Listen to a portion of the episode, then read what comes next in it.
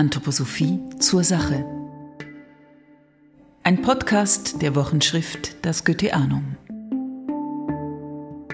Eurythmie und Theater. Immer wieder begegnen sie sich und erschaffen gemeinsam neue, verzaubernde Bühnenwelten.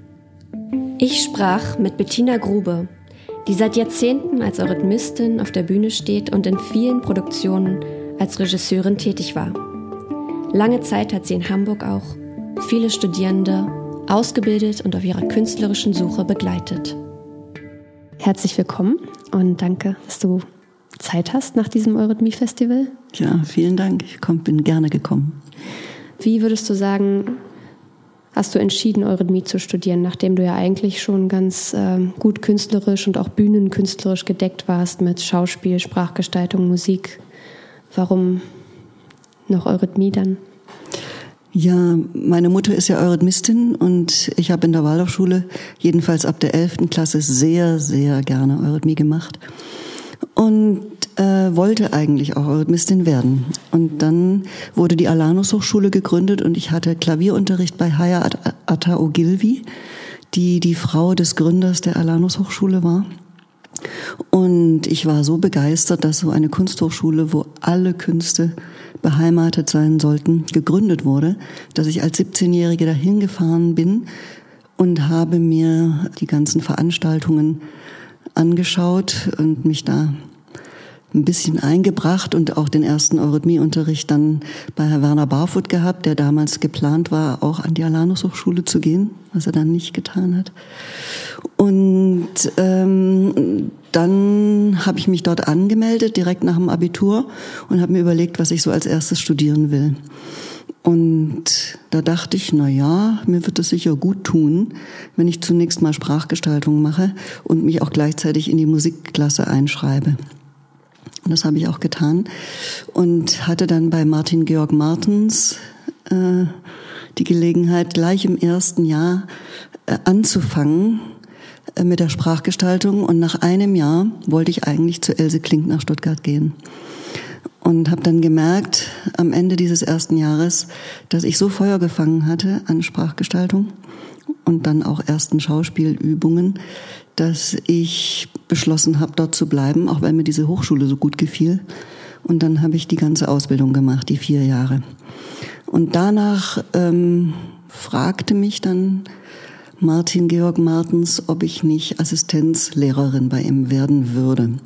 Und das habe ich dann ein Jahr später auch gemacht nachdem ich in einer Fabrik arbeitslose Jugendliche unterrichtet hatte, was wiederum zustande kam durch Dr. Walter Kugler, der in der Kölner Universität Seminare über Waldorfpädagogik machte und der gefragt wurde von einem Philips-Mitarbeiter, von diesem großen Konzern Philips, äh, ob nicht für die arbeitslosen Jugendlichen was angeboten werden könnte. Und da habe ich dann mit denen ein Jahr lang äh, Waldorf-pädagogischen Unterricht gemacht und meine Sprachgestaltung auch mit einfließen lassen. Und dann habe ich in der Ausbildung in Alanus dann auch unterrichtet. Das heißt, es war eigentlich die Eurythmie von Anfang an, aber du warst dir so sicher, dass du dir erstmal Zeit lassen konntest nee, und so Umwege ich, gegangen bist. Nee, ich war dann mit dem Schauspiel und mit der Sprachgestaltung sehr glücklich und wusste nicht genau, ob ich noch mit der Eurythmie wirklich was werden will oder nicht. Und ich bin dann eben nach Hamburg, habe mich da beworben bei Carina Schmidt und eigentlich als Sprachgestalterin und habe gefragt, ob ich im dritten Jahr ein bisschen einfach so mitmachen darf, weil mich apollinische und dionysische Formen interessieren, um dabei noch mehr zu lernen für die Sprachgestaltung. Und dann hat sie mich in den Kurs mit reingenommen und nach 14 Tagen hat sie gesagt, ach, weißt du, Bettina, bleib doch einfach noch ein bisschen da drin. Und dann bin ich da geblieben bis Weihnachten und habe in dieser Zeit mit einer Freundin in der Mittagspause immer ganz fleißig geübt. Und in der Weihnachtszeit habe ich dann auch ein apollinisches Solo gezeigt beim Abschluss. Und danach hat dann wiederum Karina Schmidt mit mir im Gespräch festgestellt, ach weißt du, Bettina, bleib doch in diesem Kurs und mach dieses Eurythmie-Studium weiter. Und ich glaube, wenn sie nicht gewesen wäre, ich hätte nicht noch mal ein vierjähriges Studium gemacht das wäre einfach zu viel Studiererei gewesen und ich wollte eigentlich tätig sein. Und dadurch habe ich dann nur noch mal anderthalb Jahre Eurythmie studiert und danach dann direkt bei der Neugründung der Eurythmiebühne Hamburg mitgewirkt. Bin dann da als Eurythmistin eingestiegen, während ich vorher als Sprachgestalterin für die Eurythmiebühne Hamburg tätig war. Was ist das Dramatische überhaupt und ist das in der Eurythmie schon so durchdrungen, verstanden? Zumindest kann man selbst bei den ganzen Angaben für die Eurythmie vieles finden, wo Rudolf Steiner sagt, das kann für die dramatische Eurythmie von Bedeutung sein. Zum Beispiel Kopfstellungen, Fußstellungen, Seelengesten, ähm, selbst apollinische und dionysische Formen. Die einen mehr für die direkte Rede, die anderen mehr für die indirekte Rede, äh, sind total anwendbar für dramatische Eurythmie. Und trotzdem gibt es auch dieses, das Rudolf Steiner sagt, die dramatische Eurythmie ist noch gar nicht entwickelt. Die gibt es in dem Sinne noch nicht. Was heißt das überhaupt, dramatische Eurythmie? Und ich würde jetzt mal sagen, dramatische Eurythmie ist das, wo Figuren, also Persephone oder selbst Seelenkräfte oder irgendwas auf die Bühne bringt. Also wo man nicht ein Gedicht auf der Bühne macht, sondern wo man als Figur auf die Bühne geht.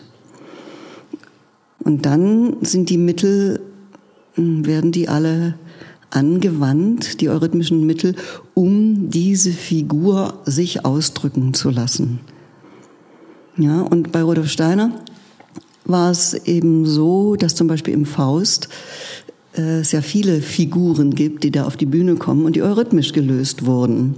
Und da war das innerhalb des Schauspiels ja, dass diese Figuren, so wie im Ballett, gibt es auch Stellen, die durch Ballettösen gelöst werden, äh, in Schauspielen oder in Opern oder so. Und so ähnlich wurden hier die Ameisen und was auch immer alles durch Eurythmisten dargestellt oder durch Kinder, die Eurythmie machen oder so. Und die allerersten Angaben, die wir auch für die Eurythmie später haben, sind die aus dem Mysteriendrama in München. Also die Eurythmie wurde eigentlich im Drama geboren. Und trotzdem ist das der Bereich, der in gewisser Weise noch am wenigsten erarbeitet ist, glaube ich schon. Wie würdest du sagen, dass das zustande gekommen ist, dass einige bestimmte Figuren, wie du sie genannt hast, in hm. den Stücken, die wir jetzt klassisch kennen, also so Faust und Mysteriendramen, der Eurythmie zugewiesen werden und einige dem Schauspiel? Das ist eine reine Entscheidungsfrage und eine reine künstlerische Frage, wie ich etwas inszenieren möchte. Ich glaube, jede Figur kann durch Eurythmie dargestellt werden oder durch Schauspiel. Jede. Es ist dann immer nur die Frage, wie die Gesamtinszenierung zu sehen ist. Oder ja, welche Räume es gibt, weil bei der Eurythmie geht es immer von Choreografie aus, von Raumbewegung, von ja, all unseren Elementen, die wir haben, und das Schauspiel nicht. Ja, es ist auch ganz eindeutig in gewisser Weise ist die Eurythmie eine Tanzkunst, äh, wo die Form und die die Bewegungen, die man findet und alles das sozusagen ja, aus den Mitteln eben der Eurythmie geschöpft wird. Und beim Schauspiel ist es ganz entscheidend, wie die Rolle aufgebaut wird, ob es mit einer Tschechow-Methode ist oder wie der, wie der Regisseur das macht, dass er den Schauspieler so inspiriert, dass er am Schluss sozusagen die Form, wie er gehen möchte, wie er, wie er sich bewegt und so weiter, eigentlich aus sich herausfindet.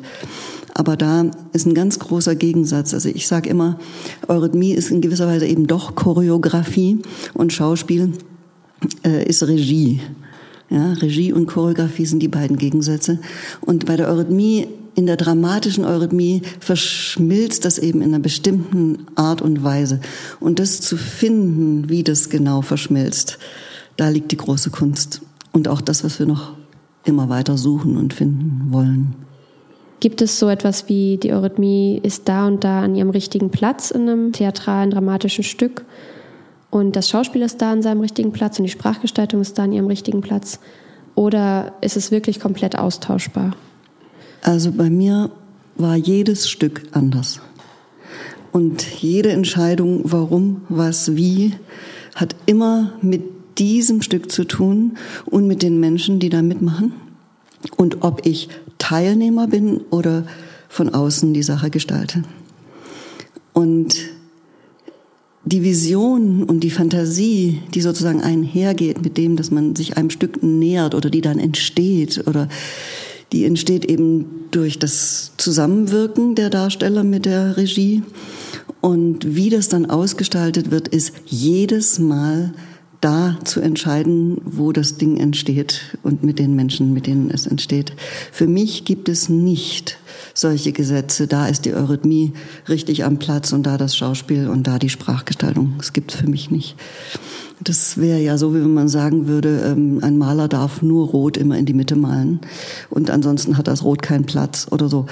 Äh, das ist ein ganz, das fände ich schlimm, wenn, für mich, wenn solche Gesetze entstehen und man sich plötzlich in seiner Fantasie nach solchen Gesetzen richtet, anstatt zu sehen, welche Mittel haben wir und wozu können die uns anregen, wenn wir das oder jenes oder dieses wollen, suchen wollen. Was ist für dich ein Kriterium, wenn du eine dramatische Rolle dir als Eurythmistin erarbeitest? Also was ist für dich ganz wesentlich, um mm, nicht quasi in Anführungszeichen nur laut Eurythmie zu machen, sondern ähm, in diesen dramatischen Fokus zu kommen? In dem Moment, wo ich mich in eine Figur hineinlebe, da kommen als erstes die Frage, welch, welchen Stil hat diese Figur? Wie sieht die aus? Und dann suche ich ganz oft nach einer bestimmten Seelengeste, die vielleicht als Stilelement immer wieder auftaucht bei genau dieser Figur. Dann frage ich mich, welche Grundgebärden bestimmen diese Figur, damit sie nicht nur allgemeine Lauteuremie macht. Und oft versuche ich Grundgesten zu finden, in die die Laute dann hinein verschmelzen. Aber das tue ich manchmal auch bei Gedichten. Insofern ist das noch nicht jetzt so das ganz entscheidend andere. Für mich ist das Wesentliche, glaube ich, die Figur zunächst zu finden durch alle möglichen mm, Versuche. Und immer mit der Regie zusammen. Das mache ich nicht ohne Regie. Ja. Und die Regie sagt dann immer, ah, probier mal das, probier mal jenes, mach mal aus dem Rhythmus, ah, kurz, kurz, lang passt gut zu dieser Figur oder lang, lang, kurz. Und dann fange ich daran mit zu arbeiten und dann merke ich, ah, der Kopf, der Kopf muss eigentlich eher immer, ja, äh, diese Figur hat mehr, dass ich empfinde dich, anstatt dass ich fühle mich und solche Dinge. Und dann kriegt sie langsam so eine gewisse Form diese Figur. Und da wird dann die gesamte Sprache, die sie natürlich durch Raumform und Gebärden dann mit der Zeit findet, da hineingewoben. Ich finde, im Theater ist ja anders als wenn ich ein Gedicht lauterrhythmisch umsetze, ist irgendwie mehr Persönlichkeit gefragt.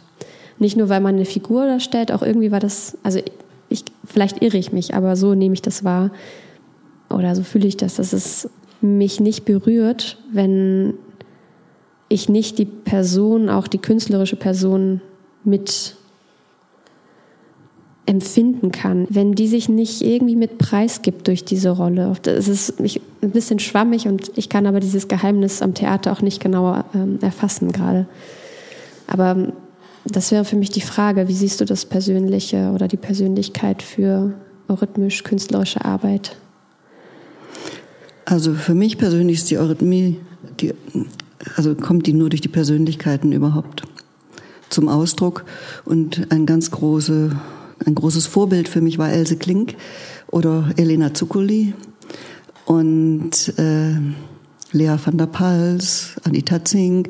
Da könnte ich jetzt einige aufzählen und oder selbst Karina Schmidt oder Werner Barfoot in seiner dramatischen Eurythmie, das sind für mich Vorbilder und das war für mich nur eindrucksvoll wegen wegen derer Persönlichkeit und sonst gar nichts. Was kommt daraus von der Persönlichkeit oder wie setzt sich die Person oder das Persönliche quasi ein für die Kunst?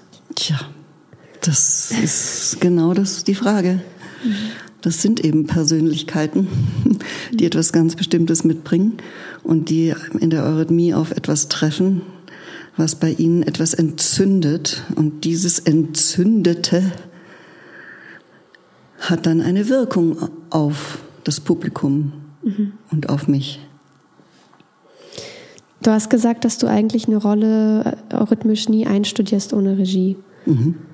Wieso findest du die Regie im Anlegen der Rolle so zentral? Naja, es ist eine Bühnenkunst. Und eine Bühnenkunst wird gemacht für die Bühne, die ein Publikum im Saal hat. Das ist das Ziel. Und das Auge des Publikums, das ist der Regisseur. Der Regisseur kann auch das derjenige sein, der zum Beispiel etwas Besonderes in dem Darsteller sieht und das jetzt hervorlockt und hervorzaubert, also etwas hervorzaubert, was derjenige von sich selber gar nicht weiß, dass er das kann. Das finde ich den idealen Zustand, wenn das passiert. Und das ist mir viel passiert mit Rob Barensma, der die meisten meiner Stücke einstudiert hat und ob der mir Aufgaben gegeben hat, die ich überhaupt nicht konnte und erst mal vier Wochen lang üben musste, oder ob der so zack eine Idee hatte, die mich sofort entzündet hat und ich äh, wurde was anderes sozusagen. Mir ist ganz wichtig, nicht in die eigenen Gewohnheiten immer wieder zu kultivieren. Ich möchte eigentlich mit jedem Stück was Neues entwickeln, von dem ich selber noch nicht weiß, dass es das werden kann. Hast du für uns so eine kleine Anekdote dazu? Also was war so eine Situation, wo etwas für dich ganz unerwartet Neues aus dir herausgekommen ist durch die Regie? Ja, zum Beispiel haben wir ein Kindertotenlied gemacht und da gab es ein Gedicht, bei dem Rob Barens mal sagte, ich möchte, dass du bei diesem Gedicht alle Ts machst. Und ich fand das nun das also unglaublich, dass ich diese Ts, die alle so auf den Kopf einschlagen, jetzt da machen sollte bei einem so lyrischen, zarten, weichen Gedicht mit weißem Kleid und zartfarbigem Schleier und jetzt alle diese Tees. Und es ist mein ganz großes, ein ganz großes Lieblingsgedicht geworden von mir mit allen Tees. Du bist ja auch auf der anderen Seite tätig. Also du machst ja schon seit Jahren, also hast du nicht nur doziert, sondern dann auch Regie geführt. Würdest du sagen, dass du Eurythmie-Regisseurin bist oder bist du Regisseurin? Nur für die Eurythmie. Mhm. Also ich natürlich fällt mir auch mal was ein für jemanden, der dazu spricht oder so. Aber äh, oft ist es so, dass in den Sachen ich darum bitte, wenn da Schauspiel wirklich auch dabei ist, dass dann ein Schauspielregisseur dazukommt und ich wünsche mir dann eigentlich eine in gewisser Weise eine Art von Zusammenarbeit. Aber oft ist es nicht möglich. Mhm. Oft ist es so, dass der Schauspielregisseur zu einem anderen Zeitpunkt kommt als ich und das geht manchmal super zusammen und manchmal widerspricht es sich auch. Mhm. Ja, aber ich bin reine Eurythmie. Regisseurin. Und das ist eigentlich ein, nicht ein Begriff, den wir ganz toll finden. Wir haben nur keinen besseren. Würdest du lieber sagen, du bist Choreografin? Naja, auch nicht. Ich ja, bin auch nicht Choreografin. Ich, also Werner Barfoot hat mal einen Begriff ge geprägt, Eurythmographie. Vielleicht mache ich das. Ähm, auf jeden Fall, ja, es ist schwierig, da das richtige Wort für zu finden. Braucht es immer für jedes Stück diese Doppelregie, wenn Eurythmie und Schauspiel zusammenarbeiten? Oder kann das auch aus einer Hand kommen? Also du hast gesagt, für dich persönlich, du kannst nicht die Schauspielenden mhm. ähm, regissieren. Ja. Aber würdest du denken, dass jetzt jemand, der, weiß ich nicht, irgendein Theatermensch, äh, Regisseur, Regisseurin in der Lage ist, Eurythmie und nun Regie zu führen? Ich glaube nicht. Wir haben echt viele Theaterregisseure in Anführungsstrichen ausprobiert und es hat nicht geklappt. Mhm. Der einzige, der für beides einen ziemlich großen Sinn hat, das ist Rob Barensma wiederum. Mit dem waren auch unsere Schauspieler zufrieden. Warum ist das so schwierig? Was wird da vielleicht von der einen oder anderen Seite nicht verstanden oder kann nicht kommuniziert werden, was gesucht wird? Äh, Schauspiel ist doch ein unglaublich großes Kunstgebiet. Und um da drin so firm zu sein, dass man die richtigen Mittel im richtigen Moment findet, damit jemand wächst an einer Rolle, das ist doch eine riesen künstlerische Aufgabe. Genauso wie es das bei der Eurythmie ist. Ja gut, aber wenn jetzt irgendein Theatermensch dir von außen sagt, ja, ich suche aber noch das und das bei dir in dieser mhm. Stelle, an dieser Rolle, in dieser Szene. Könnte das nicht auch eine Zusammenarbeit geben oder ist das zu ich habe es noch nie erlebt, dass das funktioniert. Okay. Aber es hat dann funktioniert, wenn mir jemand von außen gesagt hat, probier mal deine apollinische Form. Mhm. Dann war ich sofort Feuer und Flamme und habe das ausprobiert und dann hat es entweder äh, gut hingehauen oder nicht. Mhm. Aber von innen ist, fällt es mir persönlich jedenfalls sehr schwer, die richtige Fantasie zu finden und da los zu improvisieren irgendwie. Ich hatte noch die Frage, was ist eigentlich der Unterschied zwischen Regie führen und einstudieren? Also da würde ich jetzt keinen Unterschied machen, sondern man sucht immer nach Begriffen, mhm. wie man das nennt, was von außen arbeiten ist, ja, und nicht ja. von innen. Also nicht von von der Bühne selbst des Darstellers, sondern eben von jemand, der von außen arbeitet. Und ob man das Einstudieren nennt oder choreografieren oder regissieren, äh, das, wie gesagt, ich habe ja schon gesagt, dafür gibt es eigentlich nicht das wirklich richtig gute Wort in der Eurythmie. Und die, die mehr altmodische Begriffe verwenden, die sagen einstudieren, weil das klingt immer so ein bisschen schulisch. Aber das ist dasselbe gemeint. Da gibt es keinen Unterschied. Und wie man dann mit Gruppenformen umgeht und wie man die bringt, wie man die, ob man da mit einer Form kommt oder mit was anderem beginnt, das ist doch jedem der von außen anfängt, mit einer Gruppe zu arbeiten, überlassen, welchen Weg er da sucht. Vielleicht ist es so, dass es in der Tradition tatsächlich viele so machen, dass sie erstmal eine Form bringen und dann fängt man an, in der Form zu arbeiten. Das muss aber nicht so sein.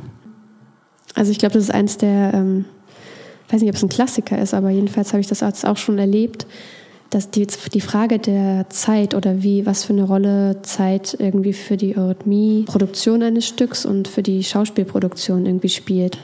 Wir müssen eine Form finden, in der das Innere sich offenbaren kann. Und deswegen rede ich immer wieder von dionysischen und apollinischen Formen und Kopfstellungen und Fußstellungen.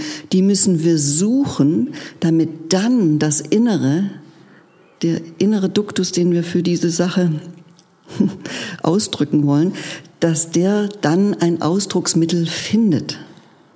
Ja, das reicht nicht, dass wir dann irgendwie komisch den Kopf von links nach rechts bewegen oder so, sondern da müssen wir eine Übersetzungskraft anwenden in diese eurythmischen Mittel hinein. Und das ist eine ganz große extra Anstrengung. Würdest du sagen, dass der Inhalt, das, was man von, also du hast das, das Innere am Anfang genannt, ähm, auch was anderes ist für eine Eurythmistin, wenn sie, wenn sie dann versucht, das irgendwie nach außen zu bringen, als wenn das eine Schauspielerin machen würde? Also ist das ein anderes Inneres? Oder ist das nur anders erlebt, weil man in einer anderen Kunst nee, zu Hause ist? Das ist nicht anders erlebt. Das ist dasselbe. Mhm. Dieser Ausgangspunkt ist dasselbe. Aber wie es erscheint, ob durch Bewegung oder durch Schauspiel, das sind zwei komplett verschiedene Künste. Ich würde gerne noch einen Schlenker machen, weil ich will, ich will ihm auch ein bisschen Platz geben zur Sprachgestaltung. Würdest du sagen, dass die Eurythmie immer die Sprachgestaltung braucht und umgekehrt? Oder vor allen Dingen die Eurythmie, wenn sie jetzt auf der Bühne ist, dramatisch braucht sie dann jemand, der Sprachgestaltung ausübt oder Sprache gestaltet in dem Sinne und warum?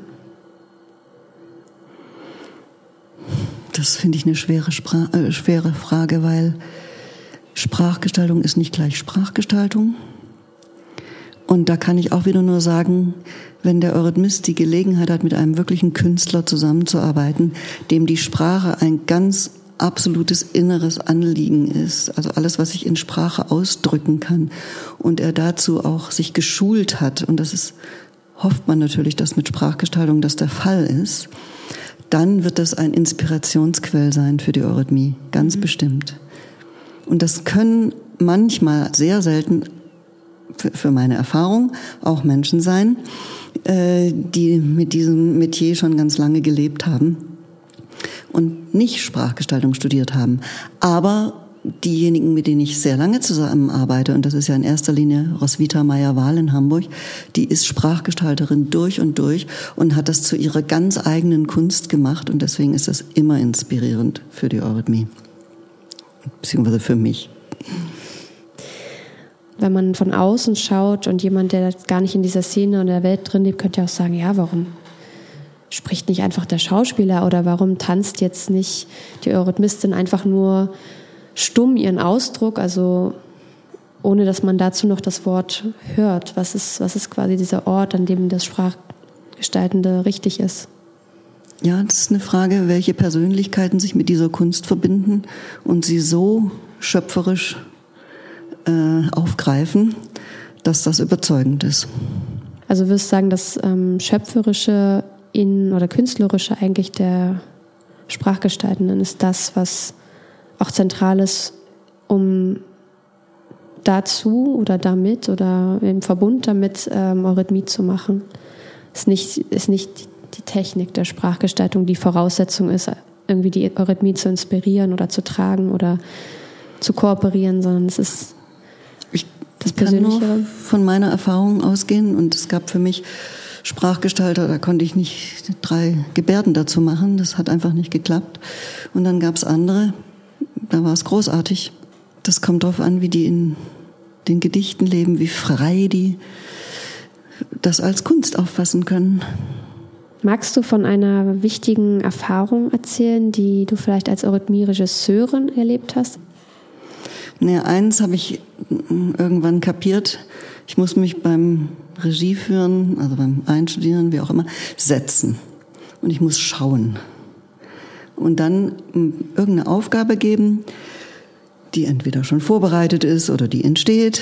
Dann muss ich wieder schauen. Dann muss ich das verwerfen dürfen.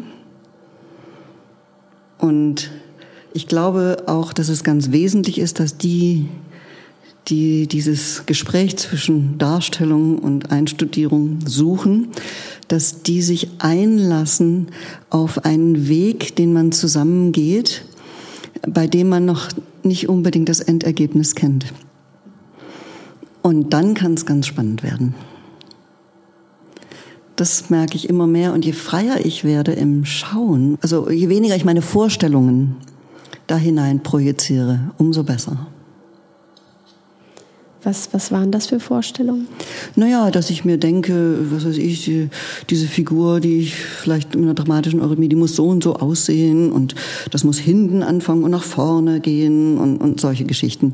Sondern dass ich viel mehr schauen kann, wen habe ich vor mir und was kann der oder die was können die Menschen, die jetzt was machen wollen.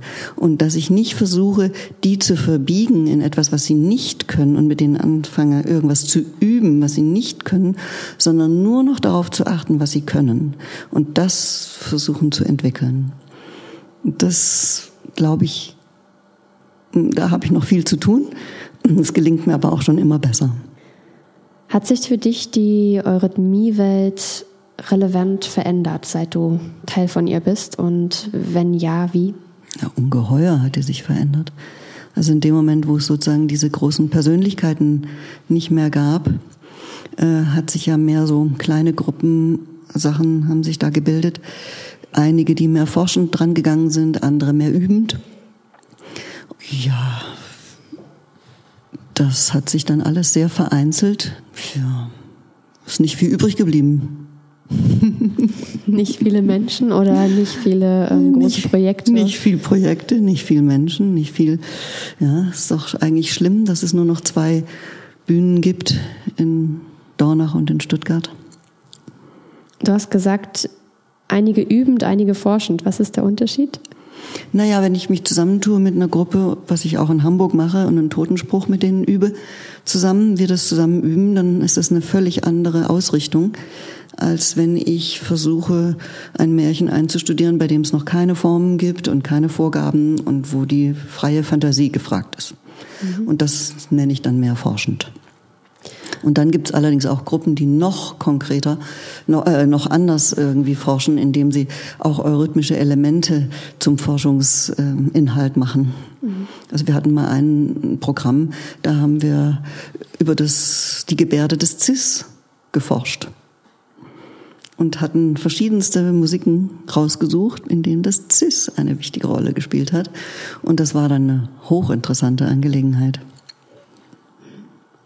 Was wünschst du dir für die Zukunft dieser Eurythmie-Welt? Ähm, was wünschst du dir persönlich für deine eurythmische Zukunft?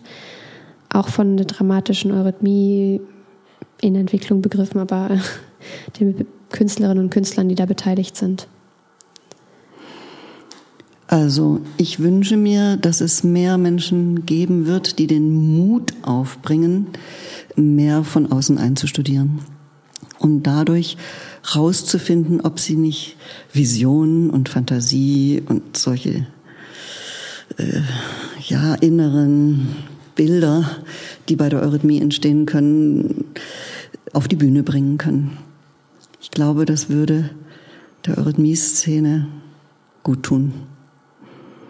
Dazu müssen wir, glaube ich, gegenseitig uns Mut machen und Vertrauen entwickeln, dass das jeder mal ausprobieren darf und kann und dass diejenigen, die mitmachen, sich ganz dem widmen, was der eine, der von außen einstudiert, äh, vorhat und dem quasi helfen, indem man alles macht, was der möchte, damit der an seinen Ideen sieht, ob sie funktionieren oder nicht oder ob er quasi was anderes möchte und dann das wieder verwerfen darf und dann wieder neu probieren, so dass man rausfindet, ja, welche Begabungen da in unserer ganzen Szene noch schlummern.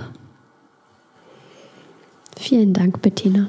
Das ist ein schönes Schlusswort, glaube ich. Und schön, dass du dieses Wochenende hier in Dornach warst und wir das Gespräch sogar live aufzeichnen konnten. Und ich wünsche dir auf jeden Fall und uns allen diesen Mut und diese Experimentier- und Vertrauensfreude.